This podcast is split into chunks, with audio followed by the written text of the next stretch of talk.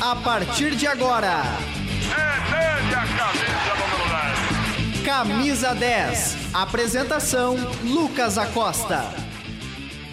Olá, ouvintes da Rádio Web FN, sejam todos muito bem-vindos a mais uma edição do Camisa 10, voltando à programação da Rádio Web FN. É o programa de esportes que toda semana, toda semana mais ou menos, né? Semanalmente é, ou quinzenalmente vai levar até você entrevistas com referências do esporte, tanto atletas como comunicadores. O programa tem a produção é, e a apresentação dos acadêmicos de jornalismo da Universidade Franciscana, tem a supervisão do professor e jornalista Bebeto Badic, na Central Técnica, nossos queridos craques Alan Carrion e Clenilson Oliveira. Eu sou Lucas Acosta e o nosso convidado hoje é muito especial. Gustavo Santos, diretamente de Curitiba, ele que vou, vou chamar porque todo mundo chama assim. A voz do futebol do Brasil, né, Gustavo? É, graças a Deus. Primeiro, boa tarde para você, boa tarde a todos que estão ligados aqui na FN. Prazer, Lucas. Obrigado pelo convite. Isso foi uma coisa que foi se plantando, né? E hoje as pessoas me reconhecem assim, é motivo de orgulho e alegria ser considerado a voz de um esporte, esporte tão grande, tão bonito como o futebol. Pois é, Gustavo. Eu, falando um pouquinho sobre esporte, antes de começar as nossas perguntas, né? Eu me apaixonei pelo futebol muito rápido também. Eu, eu pratico aqui em Santa Maria e eu fui chamado por um amigo meu, um amigo de, de longa data, fui chamado por ele para praticar, porque ele estava gostando bastante e falou: Não, vamos junto que tu, tu vai gostar. Tu é um cara que gosta de futebol, gosta do esporte, vamos lá. E eu tive um pouco, pouco de receio, assim, acabei não indo, não deixei para deixei mais tempo. Aí depois, quando eu fui, aí eu não parei mais realmente. Hoje, hoje quase eu nem jogo mais futebol e jogo mais futebol. De tanto que é um esporte que te faz tu te apaixonar, assim, né? É, é muito louco isso. É verdade, é verdade. E eu, particularmente, eu caí super de paraquedas no futebol. Né? Eu era do futebol, narrava para Atlético Paranaense, em Curitiba, e fazia eventos menores para produtoras independentes. E uma dessas desses eventos menores me chamaram, Gustavo, nós precisamos de um narrador para um evento urgente, é perto da sua casa, vem. E eu fui. Quando eu cheguei era um torneio de futebol. Hum. Eu olhei para a rede, olhei para os atletas, falei, vai ser beat soccer? Que vai ser isso aqui? Não sabia. E nisso, eles me passaram muito grosseiramente o que era o esporte. Por sorte, eu tinha narrado vôlei, então eu tinha alguma referência de posicionamento, mas leigaço. E aí fiz esse primeiro evento, um evento local, e nisso eu encontrei o de Nelson, que era dono dessa quadra, sócio né, de Nelson jogadores, atleta. E junto com o Vilsim, que é o presidente da Federação Paranaense. E aí eles gostaram, pegaram meu telefone, resumindo a história, 30 dias depois eu estava narrando meu primeiro Mikasa Open uhum. em São Paulo. E aí, a partir daí, foi história, estamos aqui. É, é, a gente vai voltar um pouquinho no tempo. É muito interessante que essa história que realmente foi de paraquedas, né? é, e a gente deve imaginar aí como deve ser complicado para um narrador sair de um esporte para outro. Mas Gustavo, eu te pergunto como é que o esporte entrou na tua vida? Porque além da comunicação, é claro, mas eu sou um apaixonado por esporte desde pequeno. Tô dando meu exemplo aqui.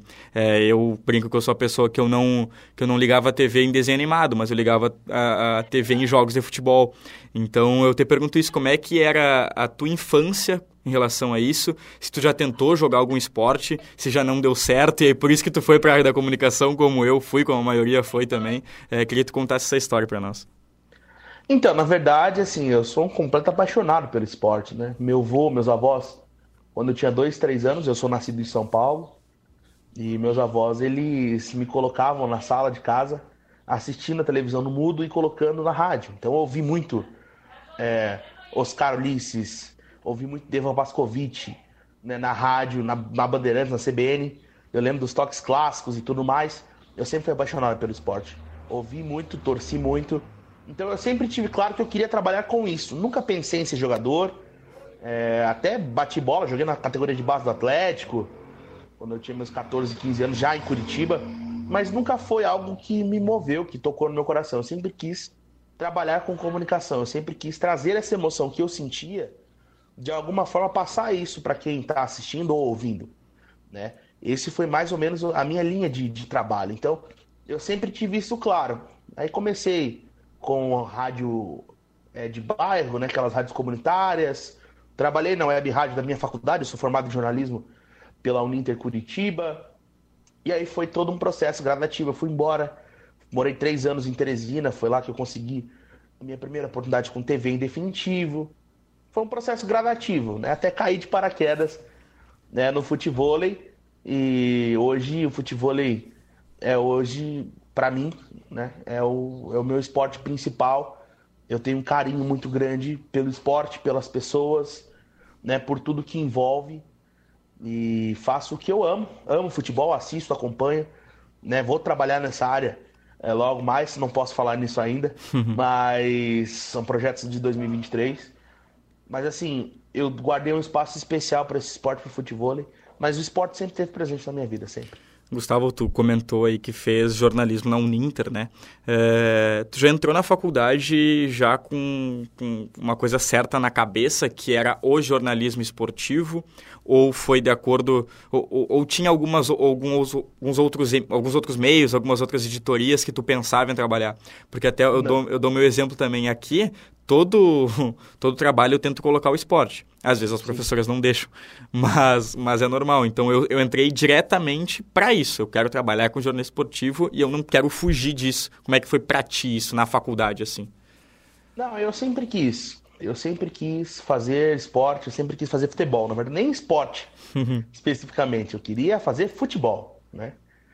E aí nisso, eu não sei como é aí na, na, na, na FN, mas enfim, é, não sei como é na, na sua faculdade, mas aqui é modular. Então, cada módulo tinha um conceito de trabalho diferente. Então, só eu só consegui entender o que eu queria fazer. Se era numa área de impresso, se era numa área é, com relação a online, digital, rádio, TV. Né? Eu me apaixonei pela TV, eu não, não tinha tanto essa, esse apreço. Eu era mais do rádio, mais da comunicação no rádio, né? TV foi uma coisa que, com o passar do tempo, acabou é, também pegando para mim. E hoje eu até prefiro trabalhar com TV do que, do que o rádio. amo os dois, mas prefiro a TV. Mas eu sempre quis o esporte. Eu tive experiências fora.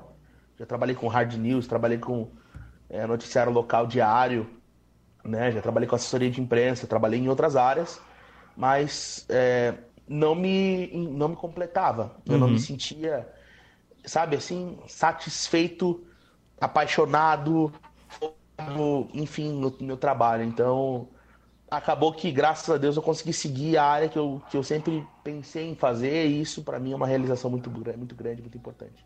É, é verdade, né? Eu acho que o apaixonado por esporte, ele, ele precisa do esporte junto, junto a ele, é, pelo menos algumas vezes por semana para se sentir completo. É, mas, Gustavo, tu, tu comentou que, que narrou o Atlético Paranaense, né? E eu dando uma olhada ali no teu Instagram, tu, tu, tu coloca que tu transmitiu na rádio, transmitiu na Twitch, fez transmissões da Sul-Americana. Como é que surge essa oportunidade para ti narrar o Atlético Paranaense? Então, é, eu costumo dizer que eu sou um cara muito abençoado. As oportunidades elas vêm, elas vêm a partir do momento que a gente planta sementes positivas. Esse é um lema que eu tenho para a vida e foi isso. Eu trabalhava em uma rádio web narrando futebol, que é a rádio Rock Go, que hoje inclusive ela tem audiências maiores do que rádios AM, FM da cidade. É uma rádio muito grande. Eu ajudei a construir esse projeto né, da Rock Go. E nisso remunerando em termos financeiros não estava valendo a pena, né? Web rádio. Nesse meio tempo, eu já estava fazendo outros eventos, como futsal, é, fiz eventos de futsal, alguns eventos de MMA, outros, outros segmentos, e o futebol estava um pouco estagnado. E nisso, é, quando existia um narrador da Rádio Cap, que é o Sidney Campos, que é uma lenda do esporte, uma referência, ele acabou sendo desligado do clube. Né? E nesse processo de ser desligado, algumas pessoas indicaram meu nome, eu na web rádio, né, tendo outras rádios grandes em Curitiba, como Transamérica e Banda B, com narradores que poderiam fazer. Eles me indicaram para fazer esse trabalho. E aí eu comecei com a Rádio Cap, e a partir da rádio teve a, a cisão da Globo na época com o Atlético. E aí eles lançaram o Furacão Play, na época, uhum. Furacão Play. Comecei a fazer as transmissões para o público comum, não para os sócios. Aí virou Furacão Live, virou uma transmissão só e tudo foi enveredando. É uma. Até para quem olha de fora, né? Pelo menos eu, eu, eu sou gremista. Eu olho de fora a, a questão da Paranaense é uma questão muito não dá para dizer uma palavra certa assim, mas eles fazem certo em querer ser um pouco diferente dos outros, questão de direitos, porque tem muitos que ganham muito mais do que outros é, que ganham pouco, mas eles foram revolucionários, né? Hoje eles transmitem na Twitch, por exemplo, o Casimiro transmite os jogos deles na Twitch, e é o primeiro time aí, pelo menos do Brasil, que, que faz isso. Então o Atlético Paranaense praticamente é, de forma que agrada, agrade o torcedor ou não, mas ele, de certa forma, revolucionou a forma como comunicar o futebol, como olhar o futebol, né? Com certeza. O, o presidente, ele sempre teve, ele sempre anteveu muito, né? O business, o mercado do futebol, né? Eu lembro de histórias, eu não sou daqui de Curitiba, vim para cá com 10 anos de idade, né? de épocas ruins do Atlético, onde ele falava, daqui a 20 anos nós vamos estar no topo né, conseguiram o título brasileiro em 2001, vice da Libertadores em 2004. Foi um processo gradativo. Uhum. Né? Só que ele fez o processo contrário. Você vê times grandes, o próprio Grêmio, investindo muito em jogadores, em, em custo alto de atletas para obter resultados imediatos. E às vezes isso não acontece, é ônus e bônus, é causa e efeito. A consequência vem, você paga e não tem o que fazer. Não, o Grêmio foi rebaixado, não é a primeira vez, enfim. E o, o nosso Atlético técnico Alan comemora aqui que ele é colorado fanático. O Inter também. é... O Atlético também passou por isso, mas a questão é, se você olha como era o Atlético em termos de estrutura de clube, de conceito de clube há 10 anos atrás, e como é hoje, o Atlético tem um superávit, uma sobra financeira de 400 milhões por ano hoje, vendendo um, dois atletas, porque ele trabalha de forma responsável. Ele fez um planejamento fazendo o contrário.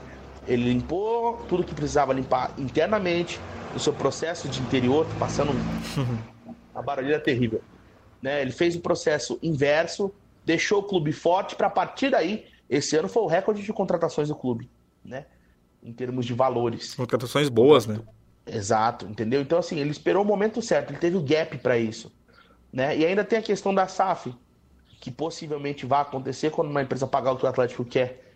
Então o Atlético por si só, ele pega uma SAF limpo, sem dívidas, tem a questão do acordo tripartite do estádio, mas isso é coisa resolvida.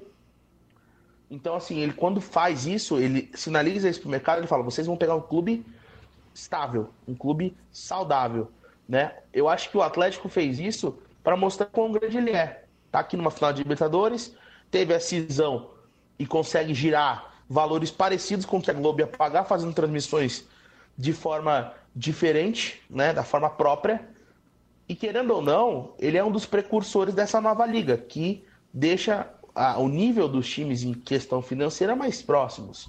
O gap, a distância entre um Flamengo e um Corinthians e um time menor, de menor expressão, já não é tão grande assim, a partir do momento que se resolver a questão da liga. O Atlético é precursor disso, sempre foi. É, o, o resultado tá aí, né? Final da Libertadores, como tu falou, campeão da Sul-Americana, campeão da Copa do Brasil em cima do Inter, né, Alan? É... Eliminando o Grêmio na série. Ele, eu, foi no dia do meu aniversário. É. O, jo o jogo da volta na Arena da Baixada foi no meu aniversário, que o PP perde o pênalti, mas a gente foi claramente assaltado naquele jogo, né, Gustavo? Não sei se tu lembra. Não lembro disso, não lembro disso. eu, eu, le eu lembro nesse jogo, eu narrei esse jogo pela Rádio Cap. Eu lembro que. Uma coisa até engraçada. Nós começávamos a transmissão 30 minutos antes. E do meu lado tinha, se eu não me engano, era, não sei se era o Pedro Ernesto, era o narrador da Gaúcha. Pedro Ernesto, provavelmente. Ele transmitir o jogo, provavelmente. E aí eu não vou falar, não vou afirmar, porque uhum. faz tempo eu não me recordo. E eu sei que ele começou a transmissão assim: Olá, ouvintes da Rádio Gaúcha em todo o Brasil. Nananana.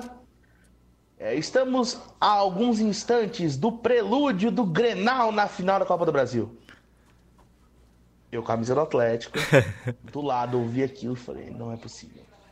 Não, não é possível, não é possível. Fiquei quieto. Começou a transmissão, primeiro gol quieto, não falei nada. Quando o Atlético empata no agregado, eu já narro olhando para ele aqui. né? E quando o, o Santos pega o pênalti e o Atlético elimina o Grêmio, eu tenho a transmissão gravada até hoje. É, a fala: respeitem o futebol paranaense, respeitem o Atlético Paranaense. Existem pessoas que vieram aqui cantando vitória antes da hora, né? Então, essa é uma transmissão incrível para mim. Foi uma das mais, das mais memoráveis Né, o jogo com o Inter, inclusive, eu nem narrei no fim das contas. Né? Eu não, não narrei esses jogos, mas assim, é... são lembranças, né? bons tempos.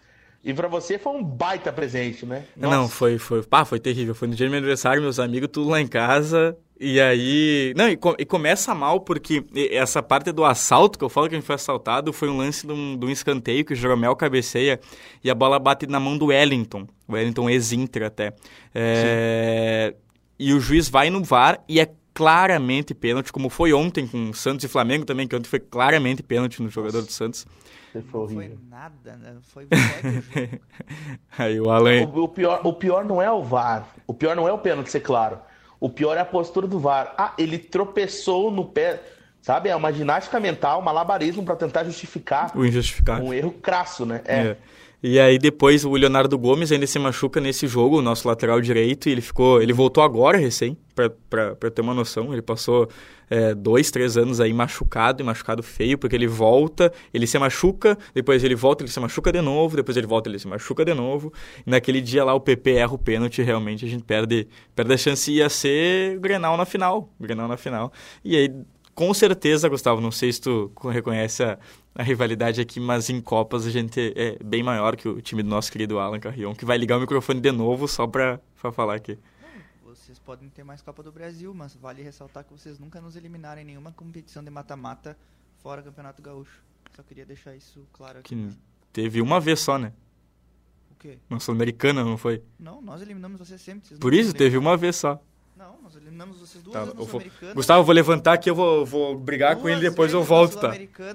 Vamos pro break, resolve e depois a gente continua. No Campeonato Brasileiro, no Grenal do século, vocês foram eliminados por, por nós. Boa Capaz, tarde. aqui a gente é uma, faz uma rivalidade bem sadia, pelo menos eu e o Alan a gente, a gente consegue discutir, discutir de uma forma, de uma forma legal. Que é o melhor, né? É, é a melhor coisa. Mas, Gustavo, agora passando para a parte dos esportes que tu narrou. Vamos lá, tu falou que narrou é, futebol, vôlei, MMA até, e o futevôlei. É, falando agora, puxando um pouquinho mais para o futevôlei, tá? Qual é a principal diferença que tu enxerga de narrar todos esses outros esportes para as principais dificuldades de narrar o futevôlei? Bom, primeiro a questão técnica, né? Porque quando você entra no esporte, você precisa conhecer ele, né? Como eu falei, caí de paraquedas, não uhum. sabia nada. Então, eu tive que escutar muito jogo de futebol, assistir muito, entender, pesquisar, estudar. Você, jornalista, sabe como é. Para ter um embasamento necessário para conseguir fazer uma transmissão focando na questão técnica, né? que eu acho que é muito importante. Essa é a primeira coisa. No futebol, a gente já acompanha, então é o nosso esporte de, de cotidiano, então não tem o que estudar. A gente já sabe, a gente estuda com os jogos, com a prática. A gente assiste há muito tempo acaba acostumando. É, outra coisa é que os torneios de futebol têm uma duração bem maior do que um jogo de futebol. Né? Então, por exemplo, eu estava fazendo o TAF final de semana, em Cuiabá, né? TAF 34. E aí nisso nós temos 16 duplas, né? 16 melhores do mundo e nisso elas perdem uma vez, não são eliminadas. É um sistema de dupla eliminatória, vão para a chave da repescagem. Então, é, o torneio se torna longo, longínquo em termos de duração. Então você tem que ter um controle muito maior em termos de voz, tem que ter uma técnica diferente. O futebol por si só, o meu timbre é agudo, é um timbre mais agudo de voz. Então, quando eu estou narrando futebol, eu trabalho com uma tessitura diferente, um pouco mais abaixo, é, falando um pouquinho mais grave, nos lances de perigo eu subo o tom. No futebol eu subo em cada ponto, então tem que dosar para não ficar chato para quem está escutando. São várias coisas assim pequenas, né? A questão do posicionamento de defesa, do posicionamento tático, do conceito de jogo, na marcação, são vários porém, vários cis que vão surgindo e vão fazendo com que exista dificuldade, mas com o tempo você vai superando como se fosse é a mesma coisa do futebol em teoria, se torna o seu esporte, você começa a assistir, a gostar, a apreciar, e isso se torna natural. Uhum. É, Gustavo, hoje hoje tem o TAF, tu narrou também o Mundial de Futebol, o World Futebol nesses, nessas últimas semanas. É, e eu te pergunto é, também como é que surgiu essas oportunidades de narrar tanto o TAF, que é o principal torneio de futebol do Brasil e um dos principais do mundo, a gente precisa concordar com isso, porque reúne sim os melhores do mundo, é, e o World Futebol, que aí reúne os melhores do Brasil, os melhores reuniu os melhores de Israel, da Itália, Estados Unidos, e até me surpreendi, achei muito engraçado, porque na hora eu, eu tava vendo os jogos, né, e acho que era Estados Unidos e alguém, e aí foi pro banco, tá, vamos escutar o banco agora, os caras começaram a falar português, eu falei, ué, o que, que, tá, que, que tá acontecendo aqui? Então, tipo, aí eu acho que foi tu mesmo que explicou, ah, só pra para deixar claro, os jogadores dos Estados Unidos são, são brasileiros, é, mas isso, isso foi uma hora que eu percebi na hora, assim. Mas como é que para ti surgiu essas oportunidades e como é que tu te sente hoje, e aí sim, falando é, de novo dessa, dessa voz do futebol do Brasil? É, bom, eu fazia o Mikasa Open, né, na época, hoje é o Open Brasil, né, inclusive voltei a fazer, vou fazer esse final de semana, já deixando a agenda já. É, mas assim, durante uma das edições do Mikasa em São Paulo, eu conheci o Luiz. Luiz, ele é o dono do World Football. Ele veio até mim, parabenizou pelo trabalho, né, disse que é, o que eu fazia era diferente, que eu seria o maior narrador. Ele disse isso para mim bem no começo, né? Então, a partir daí, nós já deixamos meio que engatilhados a questão do World Football. Foi o primeiro. Depois, o Léo Tubarão, inventor do Shark Attack, ele também estava em São Paulo. Ele fazia o Mikasa Open Rio. Era uma competição separada, mas com a mesma alcunha. Depois virou jogo contra. Né? E nisso ele também estava lá, também me observou, conversou comigo me levou para fazer o jogo contra. Léo e Anderson Águia sempre tiveram uma grande amizade. Então foi uma questão de tempo. Eu fazia o Mundial, fiz o Mundial, o Mikasa, a marca Mikasa estava para sair do Mikasa Open, eu soube isso previamente. Então eu comecei a procurar opções, porque na minha concepção o evento talvez nem permanecesse no calendário. E aí pensando nisso, eu falei com o Léo, falei, Léo, as pessoas estão elogiando meu trabalho, estão dizendo que eu estou alcançando um nível de patamar interessante e eu quero conversar com o Águia. E eu por coincidência, narrei meu primeiro Mikasa com o título do Águia. Brisa e Águia foram campeões do Mikasa São Paulo. Então foi a questão de fazer o contato do Léo, fazer o meio-campo. Eles estavam em dezembro do ano passado em uma transição de equipe de transmissão, uma transição de possíveis narradores. Foi aquela coisa, como eu disse no começo. Eu sou um cara que tem, graças a Deus, sou abençoado, tenho sorte. Eu cheguei na hora certa, conversei com o Águia, fiz o TAF Finals eles gostaram e aí foi isso. Foi uma questão de progressão. É aquela coisa, na carreira é assim, você começa plantando uma semente menor, cresce, colhe, colhe, planta algo maior, cresce, colhe, vai indo, vai crescendo até chegar onde chegamos, né? Uhum. Respondendo sua segunda pergunta sobre ser a voz do futebol, isso parte muito do, da, da, torcida, né? Da audiência, do, dos fãs, das pessoas que curtem o meu trabalho. Isso é pô, motivo de alegria, combustível para continuar seguindo em frente, para continuar buscando aperfeiçoar, aprender, melhorar, me dedicar mais ao esporte, né? É... Quando você começa uma profissão, você entra no jornalismo, você quer ser reconhecido pelo seu trabalho, você quer ser reconhecido pelo que você é. Né? Então, ser considerado a voz do futebol num esporte tão lindo, tão bonito, é uma honra muito grande. E eu me esforço cada dia para poder honrar todas as pessoas que investem e apostam em mim. Eu só para deixar claro para o nosso ouvinte, para o nosso telespectador, mais para o nosso telespectador, porque o nosso ouvinte não vai conseguir ver, mas o boné do Gustavo tá aí, é do, do Tinhaga Futebol, do, do TAF, boné bem bonito, aliás. É... E, Gustavo, é, agora falando assim sobre o futebol, tá? É, deixando um pouco da, da transmissão, deixando um pouco do, do, do, do jogo, mas eu, eu fiz uma reportagem já audiovisual, com câmera, tudo, tá lá no meu Instagram até. E o meu intuito com a reportagem era falar sobre como é que o esporte crescia tanto. É, e aí, claro, tem a pandemia, tem o calor, um esporte que, que é um esporte de muito companheirismo, de muita amizade. É, e cada um me falou uma, alguma coisa diferente, sabe?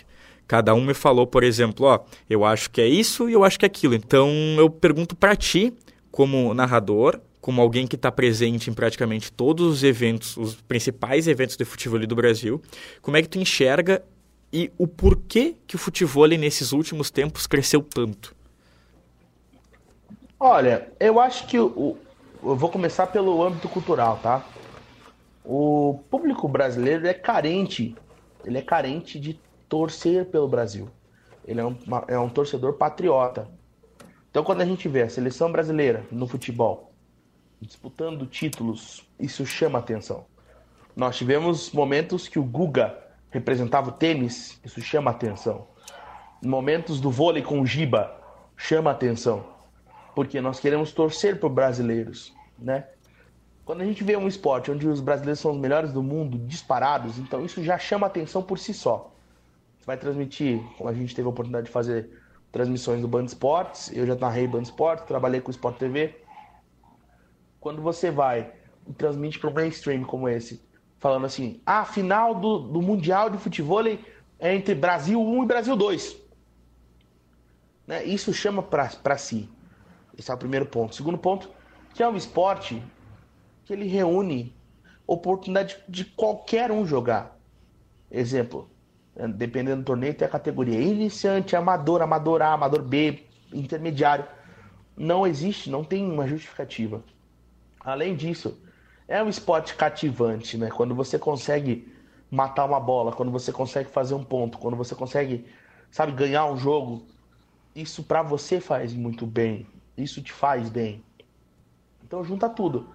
A oportunidade de estar com pessoas que estão é, reunidas no mesmo segmento, a oportunidade de estar é, trabalhando num, em um esporte onde você tem referências ao seu lado que treinam com você, né? Além disso, pensando no contexto mercadológico, os gestores de evento começaram a se profissionalizar um pouquinho mais, né? então começaram a fazer eventos né, focados no público com mais espaço, com maior qualidade, com mais opções, para pegar, para sair um pouco dessa bolha do futebol e alcançar pessoas. Então junta-se todos esses fatores. É um esporte interessante, é um esporte emocionante. Os melhores do mundo são nossos. Você tem a oportunidade de estar lado a lado com eles. É... Existem agora CTs espalhados por tudo que é lugar no Brasil. Eu estava conversando, inclusive, com o Léo e em Cuiabá. Existem cerca de mil CTs no Brasil, cadastrados nas federações. Então tá havendo um boom. Então junta tudo isso, né? Para a gente ter esse aumento tão grande. Não só no futebol, como nós temos o beat tênis, só que o beat tênis já é para um nível mais elitista, por ser mais uhum. caro, o custo mais caro, ele é um pouco mais uma faixa, um nicho reservado. É, o futebol só precisa de um calção e uma camiseta, né? É isso.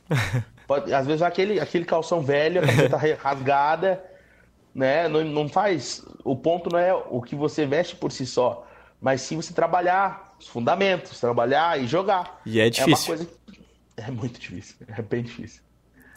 Então acho que é isso, junta todos os fatores, né? Tudo isso se une e faz com que o esporte esteja crescendo. E é isso. É, essa parte que tu fala da, da aproximação com o pessoal que é muito bom. É, eu, por exemplo, eu, eu pratico há algum, alguns meses já, é, e eu virei muito amigo do meu professor, por exemplo, e hoje também eu tenho uma boa relação com o único profissional de Santa Maria de, de, que joga futebol. Então, os caras são uns monstros no que fazem. Eles jogam muito futebol. É algo surreal de ver.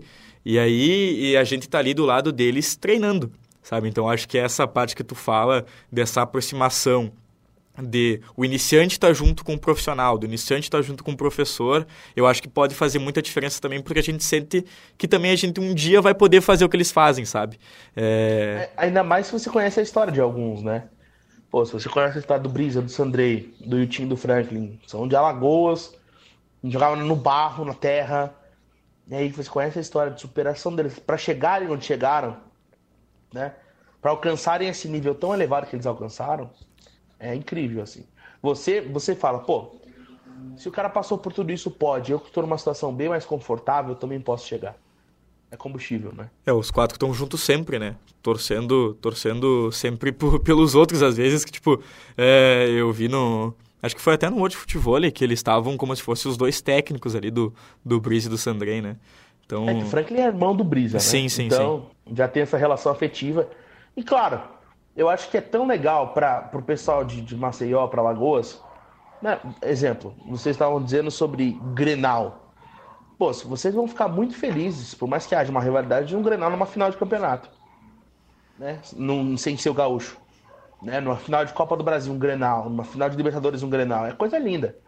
para eles é a mesma coisa. São do, duas duplas de Alagoas que vieram do pó, uhum. né, do, numa situação muito difícil e alcançaram os níveis mais altos do mundo. Então, claro que eles querem estar juntos, né? E por serem irmãos também juntos, isso também ajuda. Treinavam juntos, tudo isso justo. É, tudo isso junto faz com que eles queiram estar sempre juntos nas finais.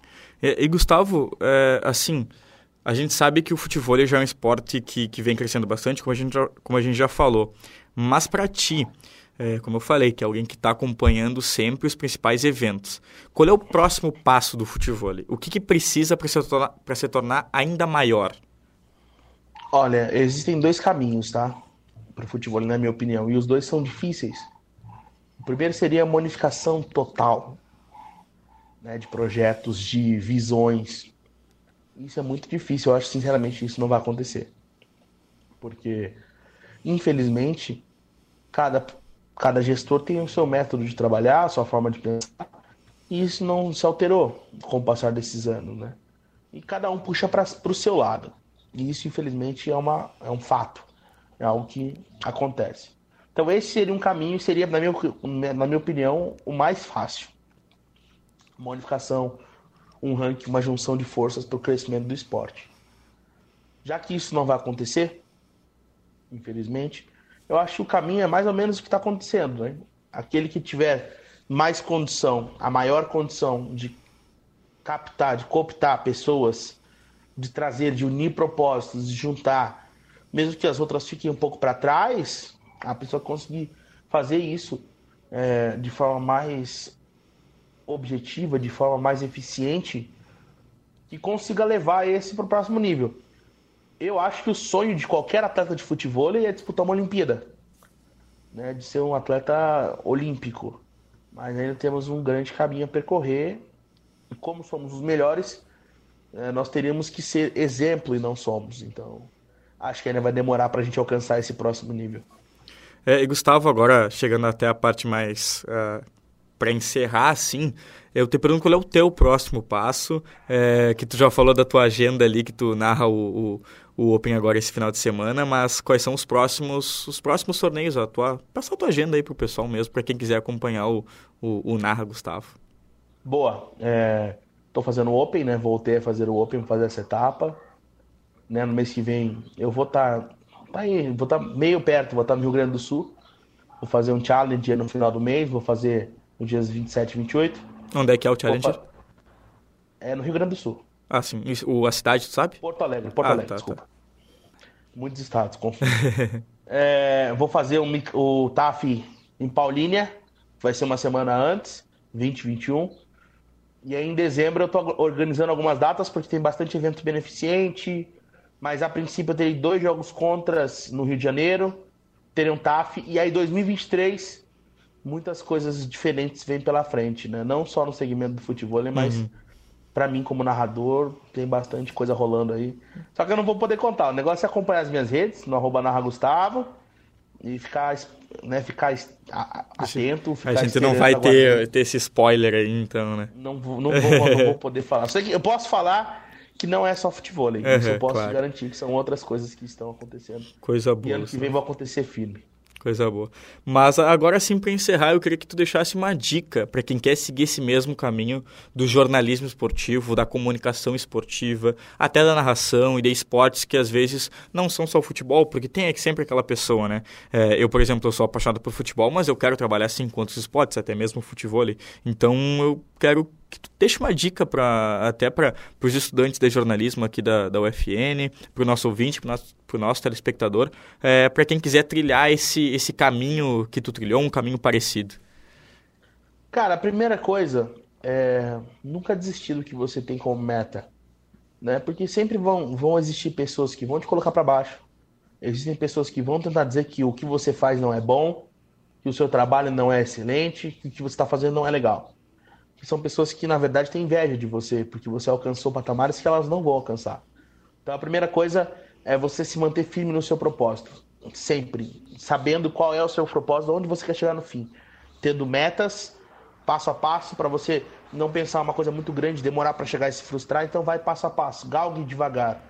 E o principal, plante sementes positivas. Nunca queira dar uma rasteira em ninguém, nunca queira ser desrespeitoso com ninguém. Sempre faça bons vínculos, porque bons vínculos. E no nosso meio do jornalismo, as portas que são abertas por pessoas que já estão lá, que fazem a ponte, elas são essenciais. Então, o network é importante, você ter vínculo, ter relacionamento com as pessoas é muito importante. Sempre manter sementes positivas, eu acho que o caminho é esse. Nunca desistir, sempre se esforçar, sempre estar pronto para dar o seu máximo, para passar do 100%, porque isso pede, principalmente no começo, para quem está começando, você tem que mostrar serviço, você tem que se dar, se doar muito para você conseguir o respeito e o patamar que você, no mínimo, precisa para conseguir trabalhar e exercer seu trabalho com excelência. E depois ir colhendo, sabendo colher os frutos desse primeiro sprint. É um processo, mas no fim sempre dá certo. Essa, é isso que eu tenho para dizer. Ele deu uma dica, uma reflexão também, né? É... Pois é, faltou uma música, um piano. é verdade. Mas, Gustavo, agora eu vou, vou partir para o encerramento, mas peço que tu, tu fique mais um pouquinho aqui só, para a gente fazer um vídeo depois para colocar lá nas redes sociais, tá bom?